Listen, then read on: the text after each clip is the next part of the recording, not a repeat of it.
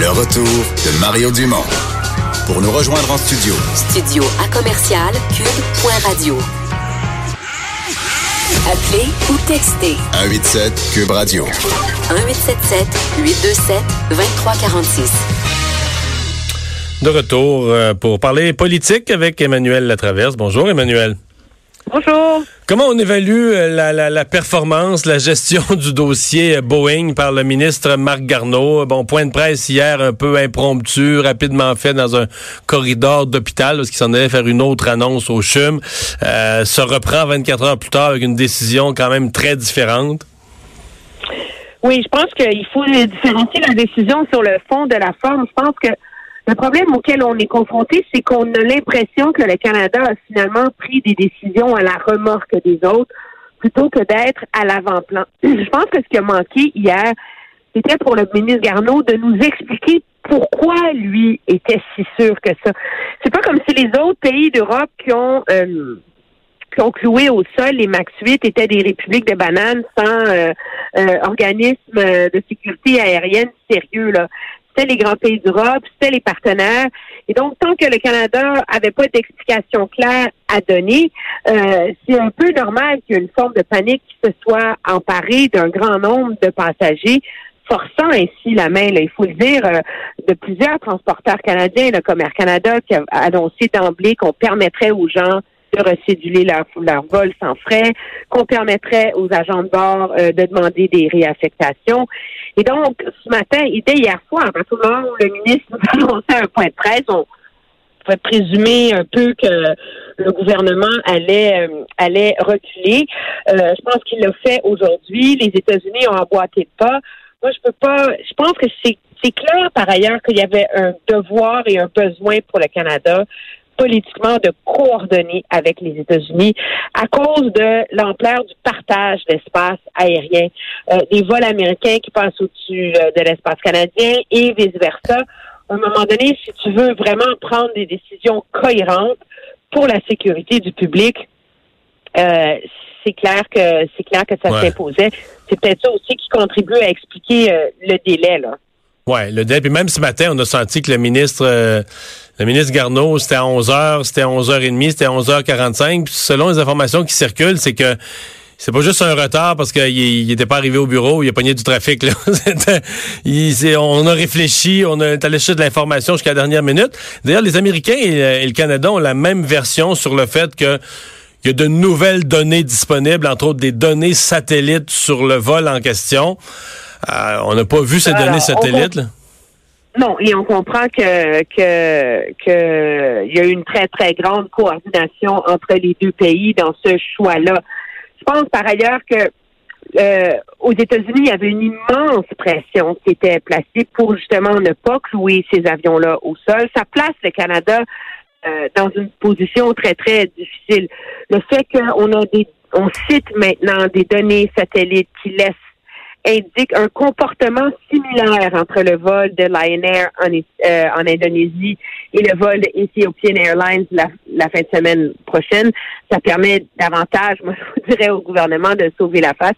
Le, ministre qui disait qu'on voulait avant tout euh, prendre des mesures fondées sur la science et euh, peut-être aussi que le certain délai dans la décision permet aux compagnies aériennes euh, qui exploitent ces vols-là parce que ça pose un, gros problème là quand même pour euh, juste Air Canada, c'est entre 9 et 12 000 passagers par jour qui sont sur ces avions-là.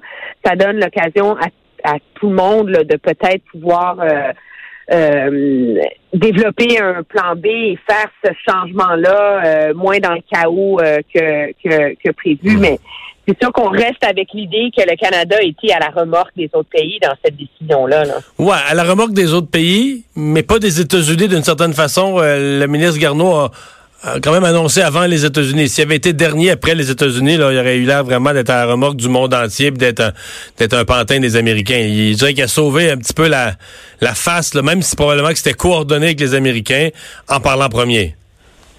Oui, c'est sûr que ça ça, ça, ça, ça, aide beaucoup, ça aide à, à, sauver les, les, perceptions. Mais dans ce débat-là, je pense qu'il faut dire les, les décisions les plus difficiles vont être à venir maintenant pour les transporteurs aériens. Euh, les enquêtes euh, pour les, les, les autorités, euh, ces, ces enquêtes-là euh, ne se font pas rapidement. Euh, l'analyse de ces données-là, des similarités, du besoin potentiel euh, de revoir le fonctionnement de ces systèmes automatisés sur ces avions-là, euh, c'est des décisions qui peuvent prendre de longs, longs mois. Là.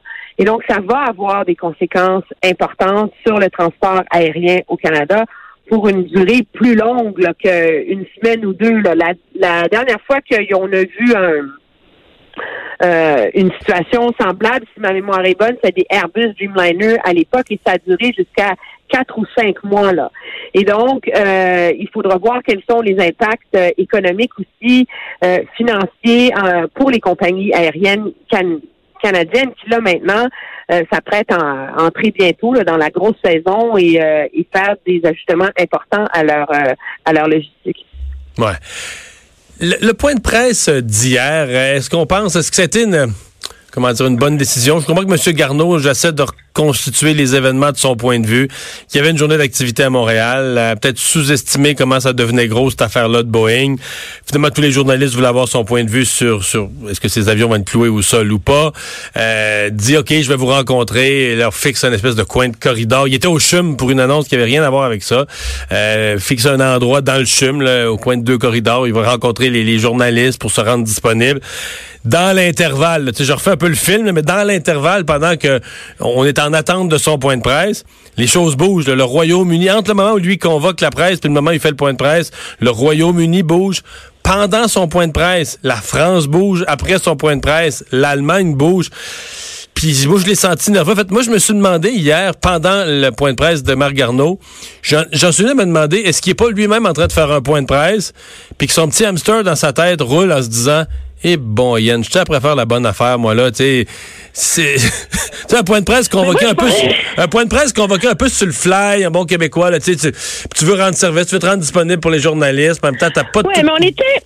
Moi, je pense que hier, on était quand même mardi. Monsieur, Monsieur Garneau avait déjà parlé. Il n'y avait rien de fondamental à annoncer.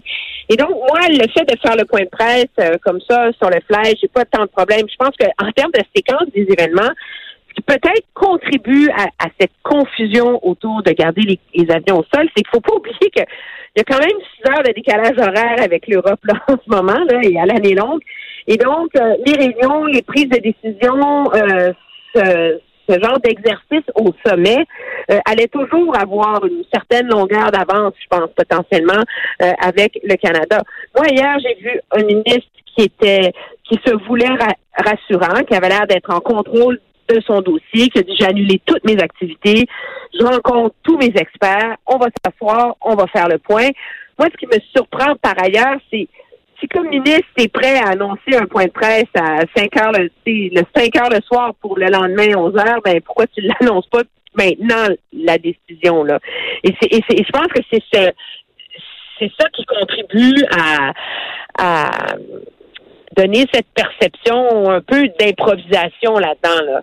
Euh, de la part euh, de la part du gouvernement. Là. Si M. Euh, Garneau a rencontré ces, ces gens, pourquoi il ne pouvait pas confirmer ça, faire une annonce auprès des Canadiens hier soir, quand on voit que, que c'est des enjeux vraiment sécuritaires majeurs et importants. Là? Hmm. Euh, changement de sujet. Euh, aujourd'hui, au comité parlementaire de la justice à la Chambre des communes, euh, il y avait un vote qui devait être pris parce que l'opposition proposait de réentendre pour une deuxième fois Madame Jody Wilson-Raybould. Le, but étant, on dit, il y a eu certaines contradictions dans les témoignages d'autres acteurs. Il y a eu certaines contradictions.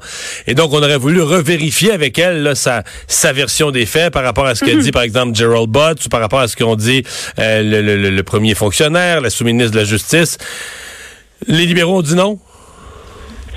Les libéraux ont dit non, ils ont dit non en 24 minutes. Hein? Euh, oh, ça n'a pas traîné? Non, le plan initial des libéraux, c'est de toute façon qu'il n'y ait pas de réunion cette semaine, qu'on remette ça à la semaine prochaine, faire baisser la température, etc. Le problème, c'est que depuis, il y a quand même un élément nouveau majeur là, qui a fait surface cette semaine.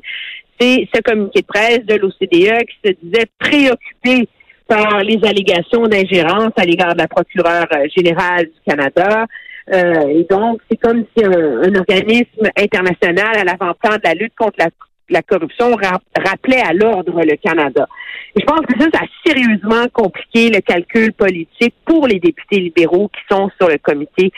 Euh, je pense que c'est sans surprise là, que politiquement, on comprend que les libéraux ils ont, absolument pas envie que cette euh, que ce que, que ce mélodrame euh, euh, et que ce conflit sur la place publique perdure pendant des mois. Et donc, il aurait été facile de dire non à partir du moment où l'OCDE s'en mêle, que ça devient un enjeu international, où la réputation du Canada est sur la ligne. Là, euh, ça impose un choix beaucoup plus compliqué stratégiquement pour les députés libéraux sur le comité. Donc, on a essentiellement décidé de reporter la décision à la semaine prochaine.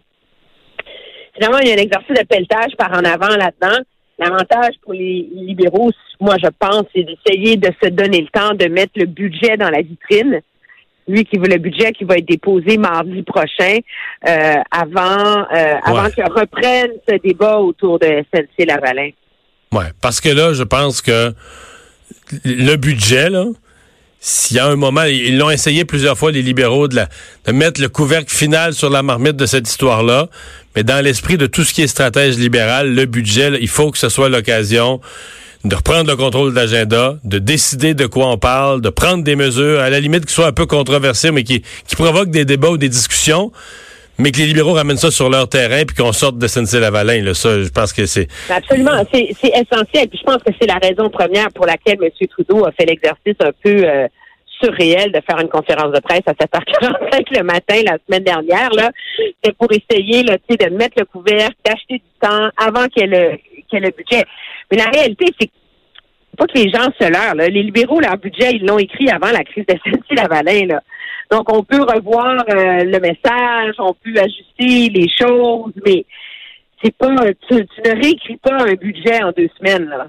Euh, et tu ne revois pas les grandes priorités de ton gouvernement euh, à, à, deux semaines d'avis, surtout quand, objectivement, ce budget-là, toute la prochaine campagne électorale repose dessus. Là. Alors, je pense que ça place la barre très, très haut pour le gouvernement. Et il faut pas oublier que des budgets préélectoraux sont toujours jugés plus sévèrement que n'importe quel autre budget. L'ancien gouvernement est toujours susceptible de se faire reprocher de vouloir acheter des votes, de pas faire les bons choix, etc. Et dans ce, dans pour ce budget-là, le gouvernement est confronté à, des choix euh, stratégiques très, très, très sérieux. Là. Est-ce qu'on offre un plan de retour à l'équilibre budgétaire avec les risques politiques que ça pose ou on assume que finalement les Canadiens ne perdent pas de sommeil là-dessus, euh, jusqu'où on va dans les nouvelles dépenses? Et donc, euh, c'est vraiment un test très, très, très important qui s'en vient pour le gouvernement Trudeau la semaine prochaine à ce chapitre-là. Bien, Emmanuel, on va surveiller ça. Merci beaucoup. Très bien. À bientôt. Au revoir.